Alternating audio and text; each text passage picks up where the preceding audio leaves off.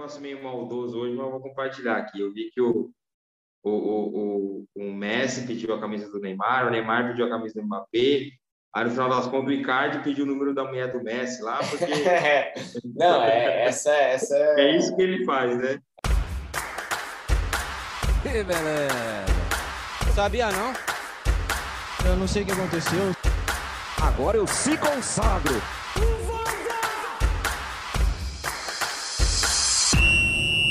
Fala galera, sejam muito bem-vindos ao Artigo 5 Podcast, é, edição número 8. Hoje vamos abordar o assunto, o assunto do momento, né? Messi. Eu, quando eu vou, vou escrever o roteirinho aqui, eu, eu não coloquei nem chegada do Messi, nem saída do Messi, coloquei Messi.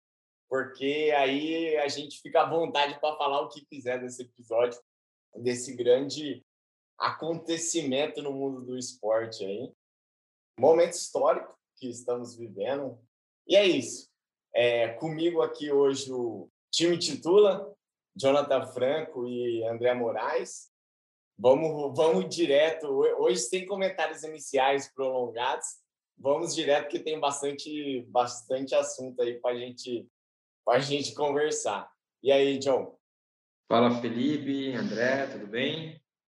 Mais um episódio aqui. Quando a gente falou do, do Messi à Copa América, tudo parecia tão resolvido, parecia tudo tão certo para que ele ficasse em Barcelona. E a gente está aqui falando de, de, de, praticamente um acerto com o Paris Saint-Germain, né? Olha quanta coisa mudou em, em alguns dias, né? Sim, sim. É, e aí, André, beleza? Fala, Felipe. Fala, John.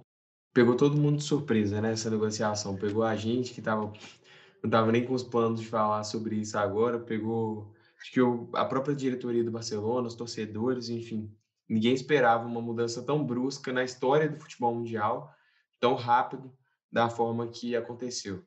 E, e dessa história toda, né? Obviamente o, o, Barcelona tem tem suas culpas, o até mesmo o Messi, é, mas nada sofre o baque maior do que a La Liga. Né? Até porque a La Liga ela já vinha de, de vários nocautes, né? Aí, aí vem o Messi com essa é, não renovação e, e dá meio que o, o, o golpe final, né? O Neymar saiu em 17, CR7 18 e, e Messi 2021. E, e, e eu fazendo uns levantamentos aqui para o podcast, me, me bateu a curiosidade. Eu, eu pensando, né? Nossa, sempre o bola de ouro, até porque a gente teve 10 anos de Messi Cristiano Ronaldo aí, sempre saía da La Liga, né? E, e de fato, no, no, meu levantamento, assim, desde 99, basicamente, eu acho que o Zidane ganhou um na Juventus, o Canavarro ganhou um na Juventus, mas no ano que ele ganhou, 2006, ele foi para o Real Madrid, e teve o Kaká em 2007, e o Lewandowski. De resto, todos os melhores do mundo, tirando esses quatro aí, né? todos da La Liga. E agora, chance quase zero, né, do, do melhor do mundo nos próximos anos está na La Liga, né? O que, que, que vocês acham aí? Eu acho que a La Liga ela, é tratada como um produto pelos organizadores, enfim, como uma como uma coisa a ser vendida mesmo e tem perdido força justamente por causa de más administrações recentes no tanto no Barcelona quanto no Real Madrid. A gestão do Bartomeu no Barcelona a gente não precisa nem falar, né, como é que foi. Distribuição completamente errada de renda, é, contratação ineficiente desde a época que, que o Neymar e o Iniesta saíram. Enfim, o Barcelona vem numa derrocada franca e a, a, saída do Messi só explicita uma, uma gestão que foi bem ruim, que foi a do Maria Bartomeu. A bomba né, caiu na, nas mãos do Laporta, que entrou esse ano, mas isso, na verdade, é fruto de uns cinco anos de gestão que vem sendo muito prejudicial ao clube e que foi muito prejudicado, especialmente pela pandemia. É, eu, eu ia até fazer esse ponto passando para o John. É, o, o Joe, a, até onde essa saída aí é culpa do, do Barcelona. O, obviamente, o, onde tem caso de polícia, por, por exemplo, Cruzeiro e o Barcelona, é obviamente que, que tem um asterisco aí que todos os outros fatores é, minimizam muito, né? É, mas até onde essa saída está é, tá vinculado a essa má gestão, essa gestão corrupta, vai, até e até onde isso a, a pandemia influenciou. Foi os dois juntos? Foi só um? O, o, o que, que você acha? Assim, a pandemia, obviamente, eu acho que foi o, o, o golpe fatal no próprio Barcelona, né? Porque diminuiu muito caixa, enfim, faturamento. É, e, e, para você, João? Assim, toda toda crise ela tem um momento de que ela é escancarada, né? Até você usou o exemplo do Cruzeiro aí, o, o André também vai poder falar bem que ele é de de BH, né? Talvez ele tenha até mais conhecimento que a gente, mas até, pelo menos para a torcida e para quem não estava tão envolvido com o time, até que isso estourasse, demora. E o Cruzeiro no ano que caiu foi bem, estava bem até o começo do ano, demorou, não foi, começou mal o estadual e não, estava bem no Brasileiro, no, na Libertadores, no estadual. Então, eu acredito que a gestão do Barcelona vinha há anos muito mal, só que por um clube desse tamanho, eu acredito que é muito mais fácil de se esconder algumas coisas. Porque você imagina que o campeonato está sempre lotado, você tem visita ao museu, vende camisa no mundo inteiro, né? Então, a... e o Messi vende muita coisa. Então, acredito que, que só jogar a culpa na pandemia, eu acho que é muito pequeno, porque a pandemia não, não foi só para o Barcelona, todos os times é, passaram por esse processo, estão passando por isso, e como o Barcelona não arrecadava o que estava acostumado a arrecadar com bilheteria, com, com sócio, com visitas, com vendas de, enfim, é, destinadas ao clube, acabou não fechando a conta. Por isso, mesmo que mesmo que o Messi ficasse de graça lá, não não não fecharia as contas, né?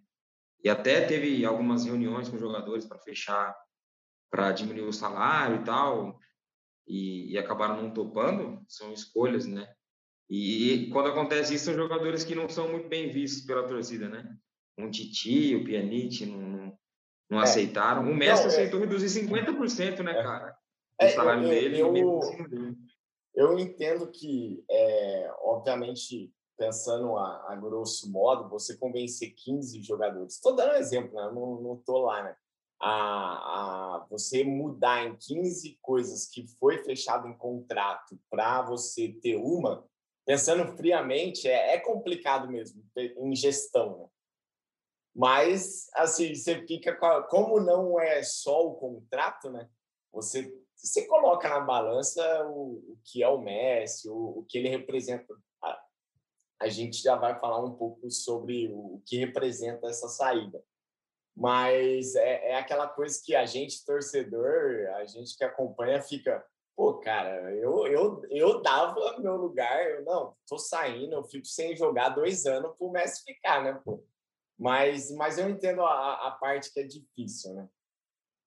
É... E, foi, e foi no e... momento, eu acho que foi no momento mais, desculpa, só rapidinho, foi no momento mais é, de todo esse processo que parecia natural a saída dele, o momento que de fato ele saiu parecia um momento que, que ele não sairia mais, né? Que o ano passado ele queria sair e, e no auge do, do, do, do, problema com o Bartomeu lá, caso de polícia, e, e ele tinha todos os motivos do mundo para sair, ninguém ia ficar bravo com ele, ele queria sair e, não conseguiu sair por contrato. Agora que ele parecia que ia ficar, saiu. Não, é, o, o torcedor do Barcelona deve estar esmurrando parede, né? Mas, mas enfim, né? Bom, e, e aí fazendo contraponto, né? O, o, o que para vocês, eu vou, vou começar com você, Joe, que eu outro comecei com o André, é o que para vocês representa, é, assim, esse legado do Messi é o, é o maior legado de um jogador junto clube da história. o, o que, que é? Ele, ele sai como o maior jogador da história? O que, que, o que, que é a história Messi-Barcelona? O que, que você vai falar para sua filhinha que está para nascer? Eu, olha, eu tenho muito cuidado, eu, eu de fato piso em ovos para falar sobre o que eu não vi. Então, eu posso falar do que eu vi. Do que eu vi, nada é perto do que o Messi fez Aí entrar em Pelé, essas paradas, eu não entro não, cara. Eu não vi, eu não vivi o impacto que ele causou, eu não sei o quanto isso influenciou na época dele, eu não vivi. Então, eu posso ter uma ideia, mas viver, eu vivi o Messi desde, desde o princípio. Desde quando se falava dele, quando o Ronaldinho falava dele, até o que ele se tornou. A gente fala que o, que o Barcelona era um, quando o Ronaldinho Gaúcho chegou, isso é fato, né? Quando ele chega no, no Barcelona não era esse Barcelona que a gente está acostumado. E, e, esse Barcelona que a gente se acostumou a ver é o Barcelona do Messi. O Barcelona que sempre estava lá em cima, é, quatro Champions League, encanto, Guardiola, o melhor Barcelona da história, o melhor time que eu já vi. Então, acho que é muita coisa é, agregada a esse time do, do Barcelona e ao Messi, que sempre foi, desde que se consolidou, o melhor jogador independente da genialidade de, de, de, quem passou por lá, independente de Neymar, de Xavi, Iniesta, eu acho que, que talvez tudo passasse por ele, talvez se colocasse algum outro jogador, a engrenagem não, não funcionaria tão bem. É, é difícil a gente pegar algum número de gol, assistência, título, relevância que o Messi não tenha estado, não esteja em primeiro lugar. É possível que a gente não veja ninguém como ele, é, até, que, até que a gente vai morrer com 80 anos, a gente não veja uma rivalidade de Messi e Cristiano Ronaldo e nem veja alguém como o Messi. Eu acho que que eu vi jogar, é, o, o, meu jogador favorito, sei se já falei, é o Ronaldinho Gaúcho. E eu, eu relutava muito para falar isso, mas chegou um dado momento que acho que nem, é, nem dá mais para entrar nesse mérito, não. Porque o Ronaldinho me encantou como um mágico.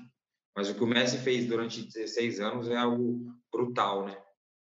Eu até falei vinculado a um clube, justamente para fugir dessa, desse debate aí maior da história, tudo. Eu. É... Então. Assim, eu não entro eu, nessa, não. É, eu, eu não quero, por mais que eu tenha os meus bem, muito bem definidos, é, tanto do ranking melhores, maiores, que, que tem diferença, né? De, enfim, falei vinculado ao clube porque eu acho que de roteiro, pessoa, pessoa clube mesmo, é o entra aquelas que do que eu vi, né? Acho que não não vai ter algo parecido mesmo, até pelo Hoje, a, a impressão que dá é, com, com o passar dos anos, né, mais dinâmico fica o mercado, é maior a vontade das pessoas saírem. Hoje não tem mais tantas histórias de jogador que fica a vida toda no clube. Então, acho que de fato isso é uma tendência que vai ser, para não dizer é, inexistente, vai ser mais rara, né? Eu acho. E e, enfim, é, e, e, você, André, o, o, que, que o fim desse, dessa história aí te remete? Bom, como, como o John falou, essa, essa discussão de quem é o GOAT, né, quem que é o maior da história do esporte, ela é muito complicada e ela envolve muitos fatores. Igual eu falei, é muito difícil é, falar do que a gente não viu, né? E como eu vi o Messi por completo, para mim ele é, ele é, sem dúvida, o melhor que eu já vi em campo. E, sem dúvida, também o maior ídolo de um clube. Ele ficou aí, gosto, 16 anos no Barcelona, e eu queria destacar um pouco uma frase que o Guardiola falou quando ele chegou ao Barcelona. O Messi está no Barcelona desde 2004. O, Guardiola chegou ao Barcelona em 2008 depois que o Frank Rijkaard saiu, a diretoria do Barcelona fez um pente fino lá, falei isso no último podcast, com 10 critérios, ficou entre final entre Mourinho e Guardiola, e acabou optando pelo, pelo Guardiola, pela identificação pelo clube, e por questões táticas. O Mourinho sempre optou mais por um 4-3-3 mais físico e o Guardiola aquele jogo posicional, aquele jogo bem trabalhado, aquele tic-tac, né, que ficou famoso durante muito tempo. E eu acho que foi a maior relação da história do esporte entre um técnico e um jogador. É a relação Messi-Guardiola. No início, o Guardiola colocou Messi na ponta esquerda, na ponta direita, perdão. Ele foi o melhor ponta do mundo. Em 2011, no jogo contra o Real Madrid, o Messi foi colocado pelo centro e foi a primeira vez que a gente viu algum jogador sendo, jogando de falso 9. Ou seja, o Guardiola criou, o Messi abraçou e foi o melhor do mundo jogando como falso 9. Depois o Messi virou, como é até hoje, praticamente um meio armador. Então, tem uma frase que o Guardiola fala: Eu queria tornar o Messi o melhor jogador do mundo e ele acabou me tornando o melhor treinador do mundo. Então, foi uma relação que eu acho que a gente não vai ver durante muito tempo, talvez nunca mais, na, na história do esporte. Uma coisa tão bem casada, tão bem trabalhada e que colocou os dois no topo. Colocou o Messi no topo na briga entre os maiores da história e o Guardiola, que, na minha opinião, foi o melhor técnico da história. Não o que teve mais títulos nem nada, mas o que teve a maior contribuição tática para a história do futebol. Com certeza foi um legado que, que a gente foi muito privilegiado de assistir que a gente foi premiado de assistir na mesma época que o Cristiano Ronaldo no Real Madrid. Foi uma rivalidade única que só teve só teve coisa boa praticamente. Então a gente tem que ser muito grato por tudo isso. Não, é, é com, com certeza no, no, dos livros de história essa de fato essa década Messi, Cristiano Ronaldo, Guardiola, assim é é, vai, vai, vai ser muito, muito lembrada mesmo. E, e, e o que você falou, pô, é, é, eu concordo plenamente. E, e, e, querendo ou não, voltando para a discussão do, dos melhores, né?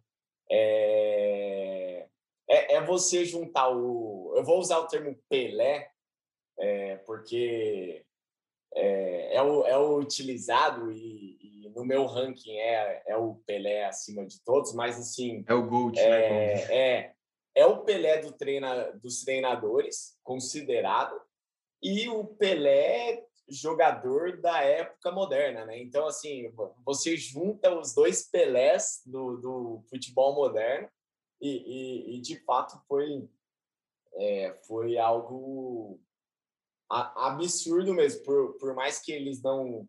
Incrível que desses quatro anos aí eles fizeram quatro temporadas absurdas, ganhando título em sequência, tudo, mas não conseguiram fazer um duplo campeonato de Champions, né? Se eu, se eu não me engano. Ganham em 2009, daí perdem em 2010, não, não é isso? E ganham. Com o Guardiola, você fala? É, com o Guardiola. Foram duas, né? Em 2009, o, o Guardiola já estava. As duas contra o, contra o United, né? E 2011 também.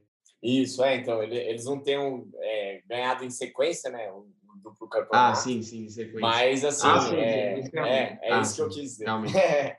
É, e, e, assim, soa, soa absurdo, né? Você falar que aquele time, pela quantidade de títulos, por tudo, não, não, não papou duas Champions seguidas. Né? Mas, mas, enfim, é, daí aquelas frases feitas, né? Azar das Champions, né? Que não tem um, um, um tricampeonato, tudo, né? Mas é, é, é isso. O, agora, agora o, falando um pouco do, do Barcelona, para depois a gente voltar para o Messi e ir para o novo impacto dele, né? Que muito provavelmente a gente vai abordar aqui o PSG, né? Que é muito provavelmente onde ele vai. Então, é, para finalizar a parte Barcelona, né? É, o, o que, que vocês acham do, do Barcelona? De fato é terra arrasada? Eu, eu escrevendo aqui, eu eu estou até preparando um texto para publicar no blog que é sobre o Barcelona sem Messi. Né?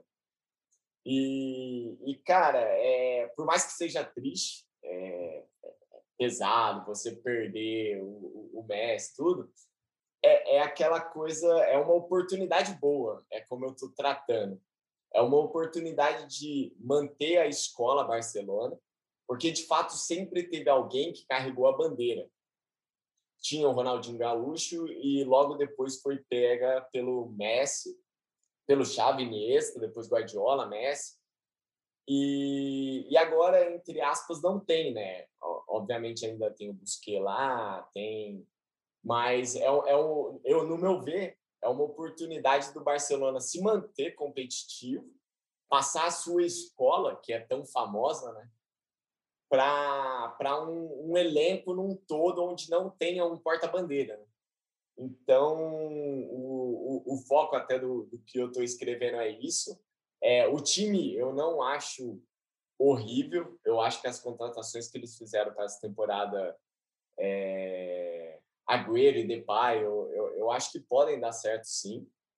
É, e se você pegar o Coutinho que voltou, você, você monta um time com Agüero, Depay, é Griezmann, Coutinho, é, De Jong, Pedro, Busquets, é, assim, é um, é um elenco que não é terra arrasada como a saída do Messi soa que vai ficar, né? Mas... E aí eu queria saber a opinião de vocês, assim, pro Barcelona, é, existe esperança? Está muito abaixo do Atlético, que é o atual campeão, muito abaixo do Real. O que, que, que vocês acham? É, pode, pode falar primeiro, André? Bom, eu acho que o momento que o Barcelona vive é um momento realmente muito crítico. Igual o John falou, aquilo que o Camp Nou representa para o Barcelona em questão de museu, em questão de bilheteria, em questão até de de uma experiência da história do clube, o Camp Nou é praticamente metade do Barcelona. Então, com essa crise financeira drástica de arrecadação, o Barcelona vai passar por, eu creio que uma temporada de praticamente reconstrução mesmo. Agora as coisas vão tendem a voltar ao normal. Na primeira rodada de La Liga já foi permitido 30 mil pessoas no Camp Nou de bilheteria. Ou seja, essa crise ela tende a melhorar com a troca de comando na diretoria, mas enquanto esse esse período de reconstrução acontece, eu acho que o foco tem que ser em Lamazia mesmo, tem que ser no, nas joias da base. Tem o Pedri, que é um meio de campo que dispensa comentários, o Rick Puig, que foi pouco aproveitado na última temporada, mas tem um potencial ali de, de construção, potencial de ligação que pode ser muito útil ao Coleman. Tem o, o Fati, Fati. É, o Fati, que é o, o ponta esquerda, que é muito melhor que muito ponta aí. Jogou, no pouco que ele jogou na temporada passada, ele surpreendeu, fez gol no El Clássico. Muito bom, mano. Então, trabalhar com as peças que já tem, é, tentar não ter mais problema com esse fair play financeiro na La Liga, com o Eric Garcia, com o DP, enfim, as, as novas contratações, e prospectar de uma maneira adequada, usar de uma maneira adequada esses jovens, porque é uma base reconhecidamente boa, uma fonte que está longe de secar. A gente não está vendo um Messi, a gente não está vendo um Ronaldinho, mas é uma fonte que sempre dá bons frutos. E à medida que as coisas voltarem ao normal, as finanças tendem a ficar mais equilibradas. Vai ter menos problema com fair play e mais dinheiro para investir no clube mesmo, em renovar algumas peças, tirar algumas peças já cansadas. Então, esse próximo período vai ser difícil, vai, mas o Barcelona tem de onde tirar. É, é o que eu acho, né? É o que eu acho. E aí, Joe, o que, que, que, que, você acha? Tem, tem esperança para o torcedor catalão? Eu acredito que, animicamente, eu acho que, que vai ser muito complicado, né? Você imagina a cabeça do Depay e do Agüero que chegaram agora. o cara vai jogar com o Messi. O, agora... o Agüero tá puto, né? Deve ter mandado um WhatsApp xingando pra cacete, né? Coitado. E o Messi nem tem culpa nisso, né, cara? E tanto que a gente falou aqui, não, falei, ah, o Messi chegou, o Agüero chegou, desculpa, o Messi não vai sair. Acabou, eles são parceiros. É, é cravando. do filho dele. Cara, esquece. Eu tava, eu tava, não sei até, até onde é verdade ou não, se especula, que ele que ele tá tentando ver algum, alguma brecha no contrato para sair fora, porque imagina assim, eu, eu, concordo com o que vocês falaram, não é terra arrasada, não é uma porcaria e, e saiu o Messi e, e, acabou com tudo, mas o que vai que vai ter que acontecer? O Kuman vai ter que construir um modelo de jogo que ele que ele que ele vamos vamos usar de exemplo aqui a Itália, né? Sem nenhum grande gênio, com bons jogadores, o Depay é bom, o Agüero, se o Agüero ficar, né? O Agüero é bom, o Pedro é bom, o Busquets é bom. Não tem nenhum, não, não tem nenhum gênio como tinha, né? Até alguns alguns meses atrás, alguns dias atrás. E mas dá para formar uma equipe. Só que não tem aquela, hum, complicou. O que que a gente faz? Bola no Messi e sai rezando? Não, esquece. Você vai dar bola no Griezmann, ele não vai fazer o que o Messi faz. Você vai dar bola para o Pedro, ele não vai fazer o que o Messi faz. Esquece. Então, vai ter que ter uma equipe competitiva, é, coletiva. E, eu, e, e até agora o Guma não conseguiu fazer isso. Porque é, eu acho que, assim, tirando caras geniais no comando de uma equipe, um Guardiola ou, é, sei lá, o Cruyff, alguns caras fora da caixa, o Ferguson, é, na, na, na, maioria, até bons técnicos, é, recorrem a esse tipo de, de, modelo, né? Cara, dá a bola pro Messi aí, mano, aproxima e, e, e ora para Deus para esse cara fazer o que ele sabe fazer. Então, acho esse fator genialidade o Barcelona não vai ter mais. Mas eu acho que pensando domesticamente, né, para a Espanha, não vejo o Real Madrid um super time. É, é, nem vejo o Atlético de Madrid é, um, é o que a gente já se acostumou ver, né? Um time aguerrido, é um time que está Simeone há muito tempo, então já sabe o que fazer, já sabe como jogar, sabe como se portar. Então, acho que a tendência é que seja um passo, na minha visão, um passo mais forte do que já é, pelo menos dentro da Espanha, né? Porque se você, se um rival seu perde o Messi, você até psicologicamente você ganha força, né? Eu acredito que, que o impacto que isso traz positivamente para quem, para as outras equipes, e, e, e, o quanto isso pode te puxar para baixo, pensando no, no Barcelona, eu acho que o impacto emocional e tal pode ser muito complicado para trazer de volta. Mas não acho que até arrasada, não. É, eu acho que nem com, com, com, o Messi no elenco, eu não vi o Barcelona como favorito a Champions League, como, foi, como era algum tempo atrás. Então, sem o Messi, também não acho que, que seja, mas é, pode ir avançando dependendo de uma chave, dependendo de um, de um grupo acessível. Não vejo essa porcaria toda que falam, mas você, de alguma maneira, pensando que ele possa ir para o Paris, você, é, entre aspas, é, dá ao seu um dos seus rivais continentais, que, que todo ano tem Barcelona e, e Paris Saint-Germain. nossa, imagina, cara. Você imagina, cara. Umas quartas de final, sei lá, oitavas de final. Um Paris Saint-Germain e Barcelona no Camp Nou, último jogo cara, é coisa para a gente pô, pegar um avião e ir para lá e ver isso, porque é história sendo escrita, né, cara? Seria é, outra o... camisa, eu nem consigo imaginar. o, eu, eu, imagino a cena, John, vou, vou te contar. É 3 a 0 o PSG, o Messi arranca aos 48 do segundo tempo, toca para o lado, só o Neymar ou o Mapé com o goleiro. E o, e o Neymar faz o gol. Aí o Messi voltando para o meio-campo, ele falou: Dembele, se você tivesse feito três gols dos dez que eu dei para você fazer aos 48 do segundo tempo e a gente tivesse matado um monte de mata-mata, eu tava aí no time aí, seu... Mas, pô, todo, todo gol que eu dou para vocês, que o jogo ganha, vocês perdem, pô. Então, eu, eu, eu imagino imagino essa cena. O Messi vai, vai lá pro Dembélé, pro Bright White e falar, aí, ó, era só ter feito esse gol. Eu tava aí com vocês. Vai com endereço, né, cara? É, é. Mas é, é, é assim, a gente a gente está gravando o podcast aqui na segunda-feira, então provavelmente quando for o ar lá para quinta, sexta-feira, possivelmente é, o, o Messi tenha fechado ou não com o Paris Saint-Germain, então Obviamente, a gente não, não tem a certeza absoluta ainda. Por mais que tudo indique que ele vá para lá, a gente não tem certeza. E a gente está fazendo uma, uma, um exercício de, de, imaginação aqui que vai acontecer o que é, entre aspas, óbvio, né? É, mas então, eu, assim, a gente obviamente vai falar dele agora no PSG, e muito provavelmente, blá blá blá, ele vai fechar com o PSG. É, eu confesso que eu queria ele na Juventus. Eu, meu, meu sonho seria ele jogar com Cristiano Ronaldo. Eu acho que assim é, o impacto é gigantesco em relação a, ao time, ele, ele com Neymar, Sérgio Ramos, tudo, Donnarumma, assim, é, é, um, é um timaço, já, já vocês já vão falar aí.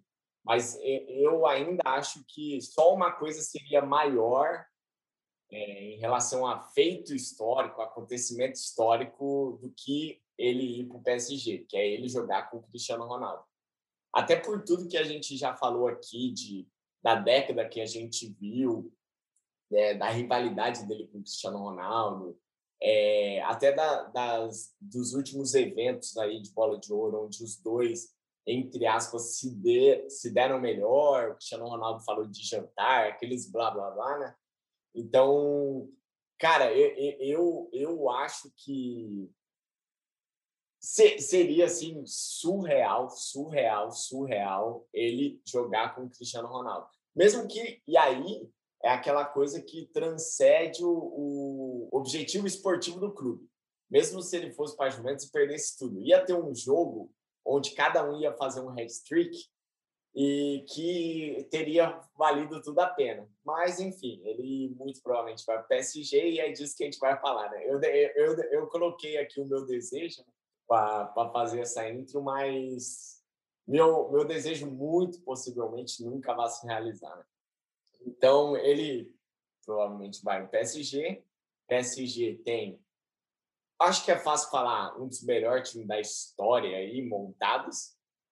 Já teve time, timaços que não deram liga, timaços que deram liga. O é, que, que, que, que você acha que vai acontecer com o PSG, o Messi se juntando a eles? É, lembrando, né, o PSG que é bi semifinalista, né? bateu uma final e, e as, as últimas duas, se eu não me engano, que não chegou na semifinal, perdeu pro campeão. Né? Já é um timaço, chega o Messi. Sérgio Ramos, Hakimi, Rinaldo. Dissertem, dissertem.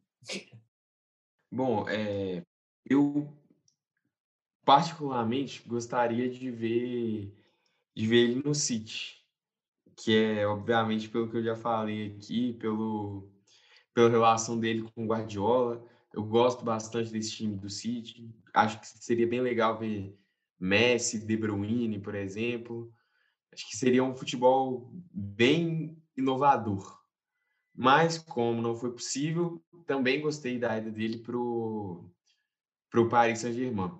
Eu tenho um texto que eu uso sempre como referência nesses assuntos, que é o, Os Reis do Camarote contra os Donos do Bar, que mostra um pouco da nova era do futebol que a gente está vivendo, que é com times assim que entraram na, na, na competição por um investimento externo elevado, como o Chelsea com o Abramovich, o Paris com o Sheik, que eu não me lembro agora, e o City Grupo City, né, com, com um investimento de um grupo empresarial e esportivo, como é o Grupo City ou o Red Bull.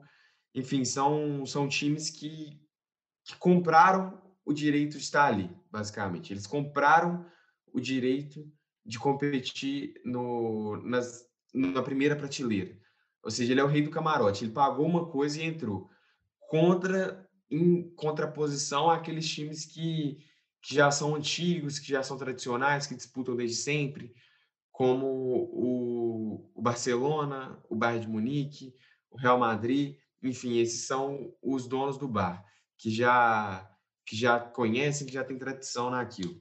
E ver o Messi sendo especulado principalmente em City e Paris depois de sair do Barcelona é uma coisa muito simbólica de como como o futebol é dinâmico e como a gente está vivendo realmente essa era. Essa era de, de ascensão de novas histórias, de novos times, enfim. É, eu gostaria de vê-lo no City, mas no PSG também, não vou falar que eu não gostaria de forma alguma, esse time espetacular. Tem um pouco de dificuldade, confesso, com esses times ideais, com esses times galácticos, sabe? Que parecem não ter defeito. Porque, pô, tem Sérgio Ramos e Marquinhos na zaga, a melhor zaga do mundo, seguramente. Tem o Donnarumma, que foi o melhor jogador da, da Eurocopa. O Hakimi, que foi, foi um dos melhores laterais, pontas direitos na última temporada pelo Inter de Milão. O Hinaldo, que era uma peça-chave ali no, no esquema do Klopp para municiar o ataque. Agora o Messi, né, que dispensa comentários, enfim. Eu tenho um pouco, um pouco de dificuldade de aceitar times galácticos. Primeiro, porque eu acho que o futebol se faz com, com competição. Quando acabar a competição, acabou o esporte. Não estou falando que acabou, mas esses times eles tendem a, a panelar. E outra coisa é por, por intuição mesmo. Tiveram os galácticos no Real Madrid que eram os melhores de cada liga e acabou não dando certo. Enfim, são pequenas intuições que eu tenho, pequenas impressões que não me deixam muito simpático não, a é, essa o, ideia. O, de fato, o Galácticos do Real Madrid, quando se juntaram, eu, eu, eu até ia fazer esse contraponto. Eu, acho que o impacto era muito maior do que o Messi juntar esse PSG, tá? É, eu acredito sim que Sérgio Ramos está na lista dos melhores da história. É, Donnarumma, talvez, porque tem uma carreira ainda bastante pela frente. O Messi, com certeza, tá. O Neymar tá entre. É que aquele Galácticos seria, basicamente, fazendo aquela analogia temporal, tudo, seria juntar o Messi e o Cristiano Ronaldo, que foi o que aconteceu à época. Porque eles pegaram os últimos cinco melhores do mundo é, e tirando o Rivaldo em 99, colocaram no time. Sem contar os segundos, né? Porque eu, nesse período aí de 96 a, a 2002, o Roberto Carlos foi segundo melhor do mundo, o Beckham foi segundo melhor do mundo, que também estavam nesse time. Então, assim, eu acho que aquele, aquele Galácticos, em questão de, de impacto, é maior do que o Messi juntar o PSG, para mim em questão de nome, porque justamente é, na época existiam não existia o Messi e o Cristiano Ronaldo, existiam Zidane e Ronaldo e eles foram jogar juntos. E de fato, assim, concordo muito com o que você falou. É, aquele Galácticos foi, por que não decepcionantes, né? Porque é a mesma coisa da gente juntar o Messi e o Ronaldo aqui que eu falei. É, eu ficaria feliz, como eu falei, mesmo se Sérgio Mendes não ganhasse nada, mas todo mundo ia esperar eles ganhar tudo. Né? E aquele time era de se esperar de ganhar tudo. Ô, Joe, o que, que, que, que você acha aí do, do Messi se juntar ao, ao PSG? Eu confesso que eu, que eu concordo mais com, com o André em relação a isso. Eu torço, eu torço ainda, né? Não fechou nada, mas acho muito difícil. Vai que, né? Vai que. É, os caras gastam uma bala no, no Grealish, acho muito difícil. O cara gastou 170 e poucos milhões no. O cara que assinou. É, é. O 700 milhões de reais, né? Que... Dá 700 milhões de reais, isso mesmo. É. O, o cara que assinou o contrato depois viu a declaração do Guardiola, né? Ele, ele deve ter pesquisado se eu queimar o contrato, qual que é o impacto pro meu. Ele pensou em queimar o contrato, eu tenho certeza nisso. Certeza. E, e cara, assim, é, é era dado, num dia, era dado como certeza que o Messi ia ficar. Então você falou, cara, eu vou me movimentar no mercado. E no outro dia, no outro dia saiu, eu li antes de se acertar tudo. A renovação do Messi é praticamente impossível. Eu falei, caramba, cara. Questão de horas, assim, o negócio virou de uma maneira que, que ninguém estava preparado para o Messi. Eu acho que o único clube preparado para o Messi é o Paris Saint-Germain mesmo por ter, eu acho que tem, aí tem mais, muitos fatores políticos também que, que estão envolvidos, né? É, eles, a, o Paris Saint-Germain não entrou nessa, nessa rixa da, da Superliga, então ele tem uma moral com a, com a, UEFA e tal, eu acho que possa pensando no, no trâmite político, posso até talvez fazer uma vista grossa, se o fair play não for tão fair play assim, né? Financeiro, porque ele não bateu de frente, claramente, não é porque o Paris Saint-Germain é bonzinho, ai meu, não, não é isso, tudo estratégia política. O Catar é o próximo país de Copa do Mundo, quer ser muito bem visto, quer mostrar o poder, enfim, tem muita coisa por trás. A gente pode analisar depois. É, eu gostaria de ver, o meu sonho seria ver antes da, da carreira deles, de, do Messi terminar, é, Messi e Guardiola de novo juntos. É, eu acho que nada foi tão grande quanto os dois juntos. Eu acho que, que talvez até esportivamente falando, para o Messi seria mais interessante uma Premier League do que uma, uma Ligue 1, né? Porque se você ganha uma Premier League, vamos analisar como as pessoas olhariam. Se você termina a temporada e ganha uma Premier League, caramba, o Messi tem uma Premier League. Se o Messi termina uma temporada apenas, entre aspas, ganhando um campeonato francês, o desdém vai vir enorme, né? Pô, jogando contra o Guingamp, contra, contra o Lille, até eu, né? Aí contra, contra o United, contra o Liverpool, é, muda um pouco de figura, né?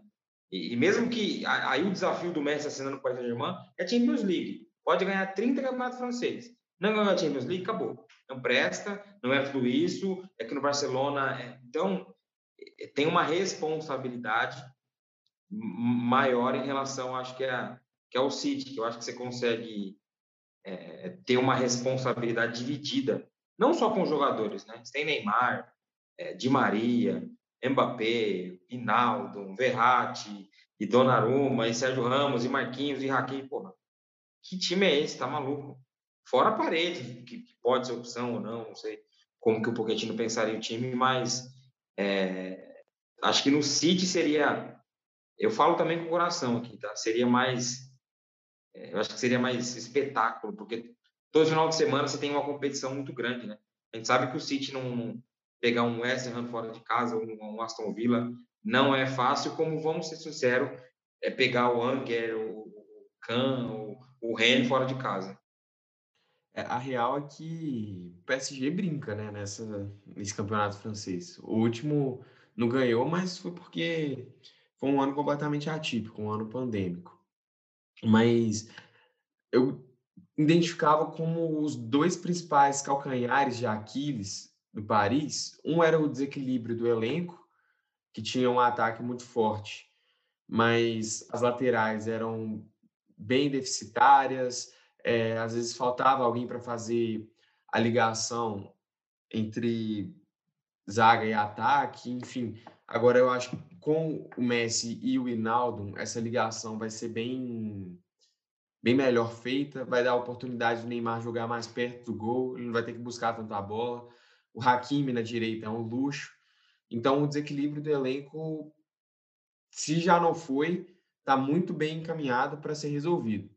A permanência do Pochettino também foi uma coisa espetacular, porque, enfim, vai dar prosseguimento a um trabalho que foi bom. O time do Paris ano passado jogou bem e não ganhou, mas jogou bem e vai dar prosseguimento.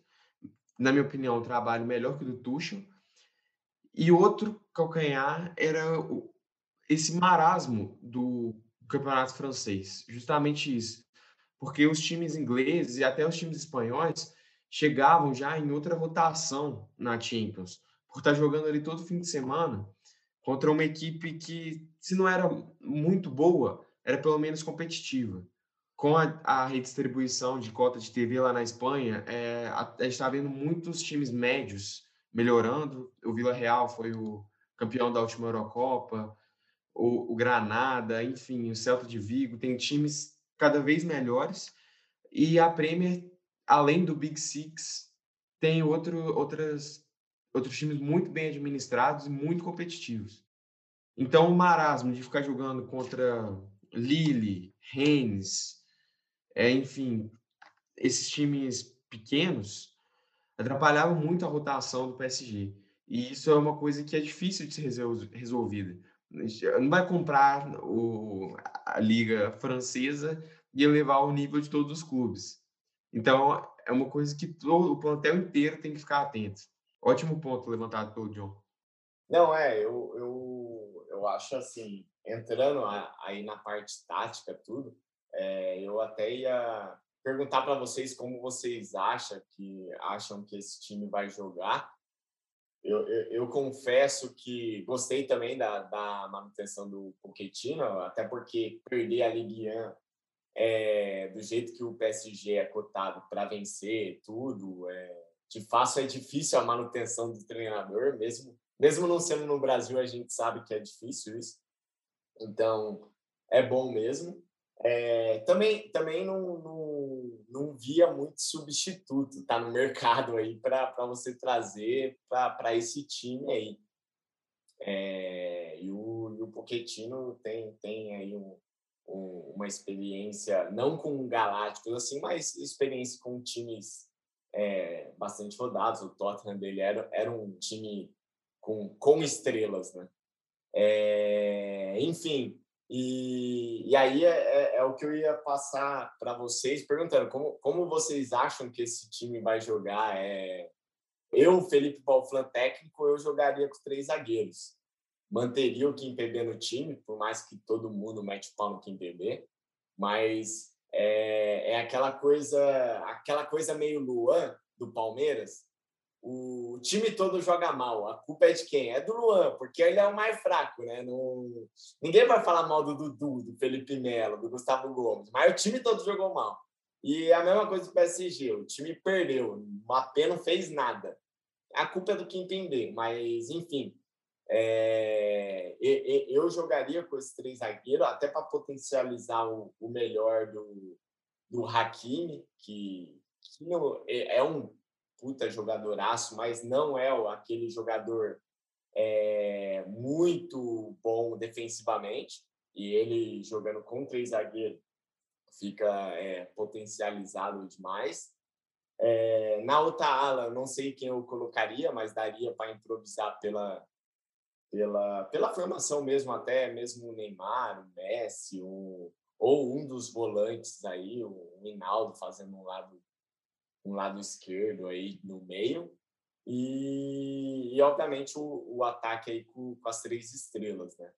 É, como como vocês jogariam? Hein? E aí, obviamente, quem, quem rodaria na, na minha escalação por jogar com três zagueiros é o Di Maria. Né? É, aí eu manteria o, o para completar o time, né? Verratti e o Paredes, né? E, e, e, o Paredes eu acho difícil rodar também nesse elenco, porque ele é amigo do Neymar e do Messi, né? Aí, não, aí o Pochettino não vai tirar ele, não. se, eu, se eu fosse o técnico do, do, do Paris Saint-Germain, eu ia arrumar conflito ali com os jogadores, porque eu não ia gostar muito de ser desrespeitado e muita estrela, não ia dar certo, né? Eu ia ser mandado embora no começo do Campeonato Francês. Assim, eu, eu acho que o mais importante para o Pochettino, é, com essas contratações, são opções. Ele vai ter como variar o jogo dele. Se ele quiser jogar com três zagueiros, ele tem opção. Se ele quiser jogar com dois zagueiros laterais, não jogando tão ofensivamente, tentando proteger a sua linha defensiva, ele vai conseguir.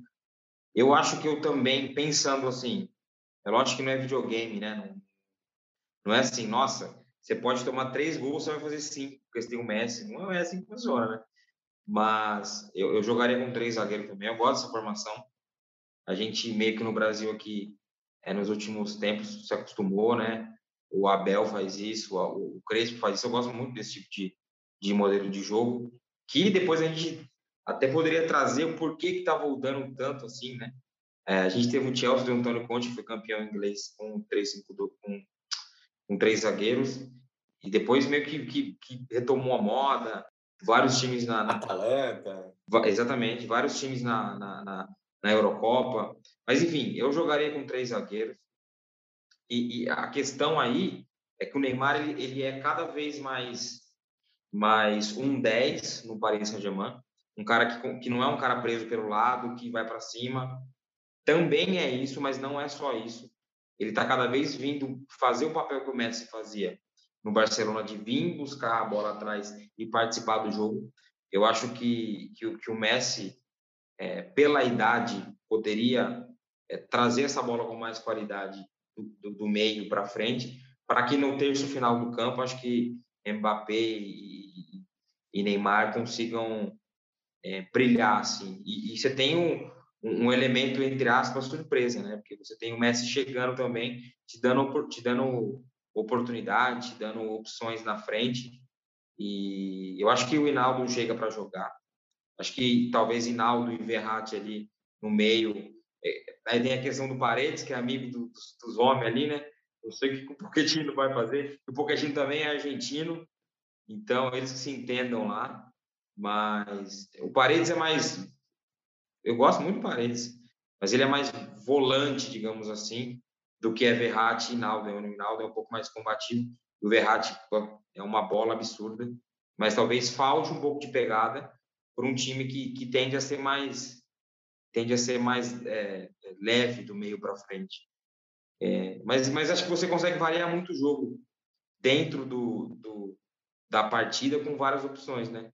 É, talvez o, o, o, talvez a, nível ali, seja o Bernard pela esquerda, não sei se vai ser ele, se for com dois zagueiros.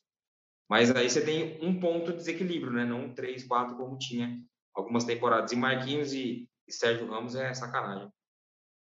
É, o único, o único defeito que eu vejo aí nesse time, pensando em, em tática, é no, e isso jogando com três zagueiros, quatro, quatro atrás, enfim, é, é, no sentido da, da marcação quando está sob pressão. Obviamente, esse time vai sofrer pressão muito menos do que o, muito provavelmente o time que estiver jogando contra.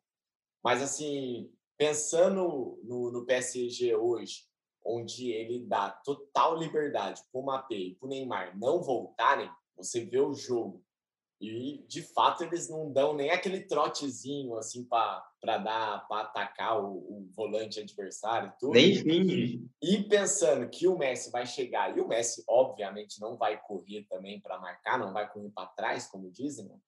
Eu estou curioso para ver como isso vai acontecer. Se quem vai se sacrificar vai ser o Mapê voltando, vai de fato, deixa os três, a gente se defende aqui só que aí, cada dois contra-ataque é um gol, é, aquela, é aquele. Tem o bônus e o ônus, né? Então, eu tô curioso para ver isso, taticamente, né? Como é, o, o Pochettino vai manter a liberdade que ele tem, que ele dá, né? Pro Neymar, pro Mbappé, com o Messi. É... Então, essa é a, é a única dúvida tática aí que eu tenho como, como ele vai resolver. Mas, assim, de é fato... Você tem, você tem três, três jogadores aí, mais o Di Maria, que nessa, nessa recomposição de, te ajudaria um pouco menos, né? No futebol dinâmico como é, é como rápido, como, como primeiro primeiro jogador de marcação é o cara lá da frente, né? Que vai tentar bloquear, enfim. Pode ser um problema, né? Pode ser um problema. É, e esse é o grande problema de times galácticos, né? Aquele Real Madrid falou, quem vai correr nesse time? O Beca não vai correr para o Zidane, o Zidane não vai correr para o Beca, o Figo não vai correr para o Ronaldo, o Ronaldo não vai correr para o Roberto Carlos, e aí? Aí sobrava nas costas do Gucci lá, que tinha que correr que nem um louco é, é, todo mundo. É, aí eu, eu, eu, acho que é um outro bom ponto para a gente levantar que, que eu acho que diferencia os dois galácticos, tá? É, eu acho que aquele Galácticos foi muito. Estão falando do Master League, né?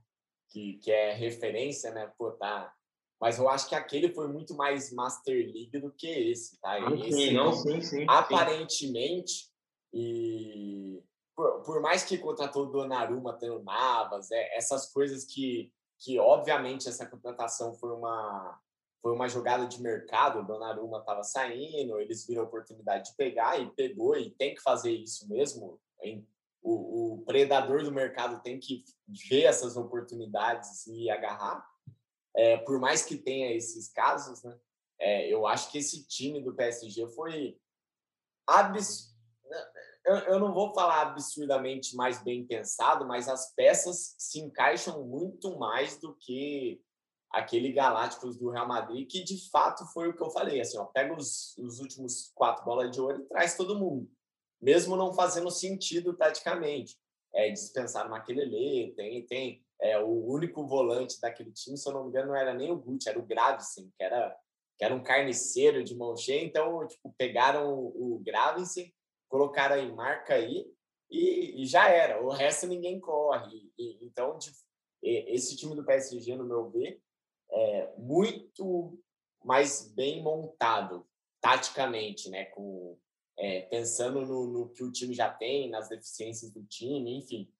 É, só fazendo esse. É, ele, ele, ele, é menos, menos estrelado, mas ele é mais, mais bem pensado. Isso, isso, é. Eu, eu, no meu ver, é, é isso aí.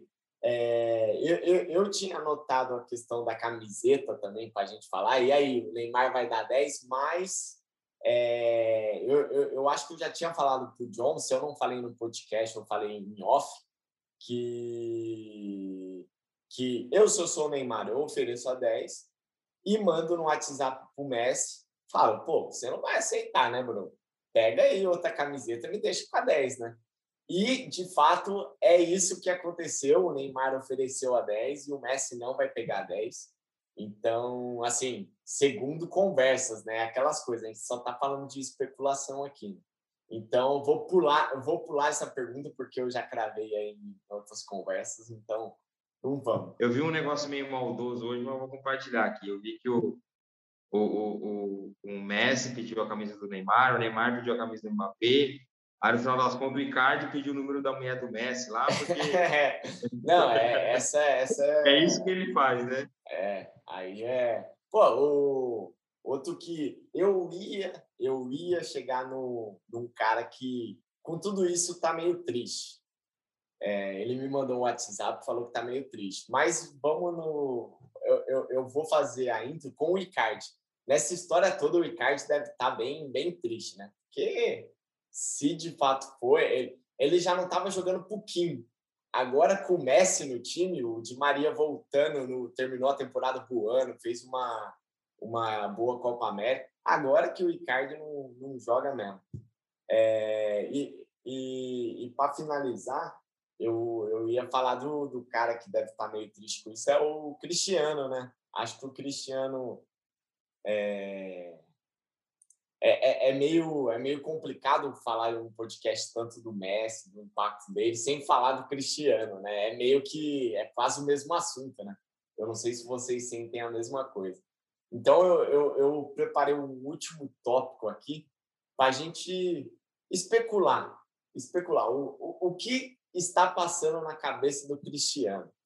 Eu, eu acho que ele está meio triste. Ele, putz, cara, um Sérgio Ramos, cara que mais ganhou troféu comigo, tá lá com o Neymar, agora vai juntar o Messi, Mbappé. Eu aqui na Juventus já quis sair, agora quero ficar. O que, que, que, que vocês acham que o Cristiano Ronaldo, esse exato momento, fazendo abdominal, está pensando? Eu acho que ele que ele tá triste, mas motivado. Porque eu acho que, como tudo indica, ele realmente vai continuar lá na Juventus não teve nenhuma especulação mais, mais séria nesse sentido, né, dele sair. Andaram falando do United e tal, mas não foi para frente. Esse time da Juventus vem de uma temporada muito fraca, apesar da pandemia. É, o time não encaixou com o Pirlo, mas é um time bom, a zaga é boa, tem o Bonucci, o deslanchando. Tem muito, muito jogador da Itália campeã da Euro. E tem o CR7, né? Tem, tem o Chiesa, enfim. É um time. Não é de primeira categoria como o City, o Paris, ou até mesmo o Chelsea, o Bayern, enfim, mas é um time que, que tem tudo para ser soberano na Itália, ainda mais com a Inter de Milão se enfraquecendo do jeito que está. Perdeu o Conte, o Hakimi, o Lukaku tem tudo para ser soberano na Itália e pode sim chegar a Champions, chegar longe. E como a gente sabe que ele é o rei da Champions, né, o cara da Champions, ele pode se sentir motivado a a bater tudo isso, né, a quebrar esse império, digamos assim. Não, é, eu, eu não sei como ficaria. É, tem um termo para os fãs do Cristiano Ronaldo, o do Neymar eu sei que é Neymar Zete, né? É, eu, não, eu não sei se tem o termo para torcida, fã, o fã-clube do Cristiano Ronaldo, mas se, se de fato tiver e ele parar esse time vencer, eu, eu não sei o que aconteceria com, com esses caras aí, que, porque seria um, um, feito absurdo. O time que vencer do, do PSG, esse PSG, se, se tudo se concretizar, né, não, não for pífio taticamente, se tiver assim, o time que parar vai ser lembrado, né? vai ser lembrado. Assim como a gente lembra muito da, da Inter do Mourinho, que parou o, o Barcelona do Guardiola, enfim. É, com certeza a gente vai se lembrar. É, e aí, Joe, o que, que, que você acha aí que o, o Cristiano Ronaldo... Eu, eu, eu já falei, eu acho que em outros podcasts, é, no, no podcast que a gente falou sobre transferências, eu, eu sinceramente gostaria de ver ele na ver ele no, no United, mesmo o Messi não indo para o City, eu, eu, acho que ele no United, no meu ver, o United é um dos times que podem voltar ao patamar na próxima temporada de gigante. No meu ver, está montando um, um, já era um time muito bom, agora está um time, no meu ver, pelo menos titular, excelente, com Sancho, Varane e tudo. E o Cristiano Ronaldo, obviamente, caramba, nesse time aí, é, poderia não, não digo, acho que nada se compara ao, ao que o PSG montou, tá? Mas seria um dos times que podem surpreender, né? Assim como o Bayern, assim como o Chelsea agora o Lukaku, assim como o City. É... O... Me prolonguei aqui, John. Fala do Cristiano Ronaldo aí. é, a gente se acostumou com, nos últimos muitos anos, mesmo quando eu não vencia a Champions League, a gente se acostumou com um domínio absurdo do, do Cristiano Ronaldo, do, do, do, Neymar, do Messi, desculpa. Eu acho que a gente é, vai ter equipes muito mais equilibradas que podem brigar por alguma coisa aí.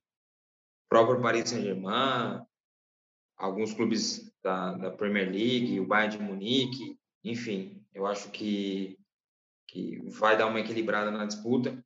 Eu acredito que, que nessa temporada a Juventus vai ser muito mais competitiva do que foi com o Pirlo, né? o Alegre é, é, tende a deixar a, equipe muito competitiva. É muito difícil ganhar das equipes que ele monta. Né?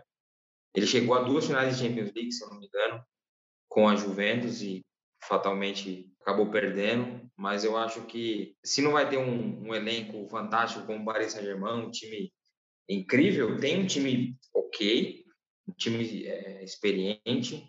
Eu acho que com o Alegre chegando, talvez o maior reforço dessa Juventus tenha sido, tenha sido um alegre, né? Sim.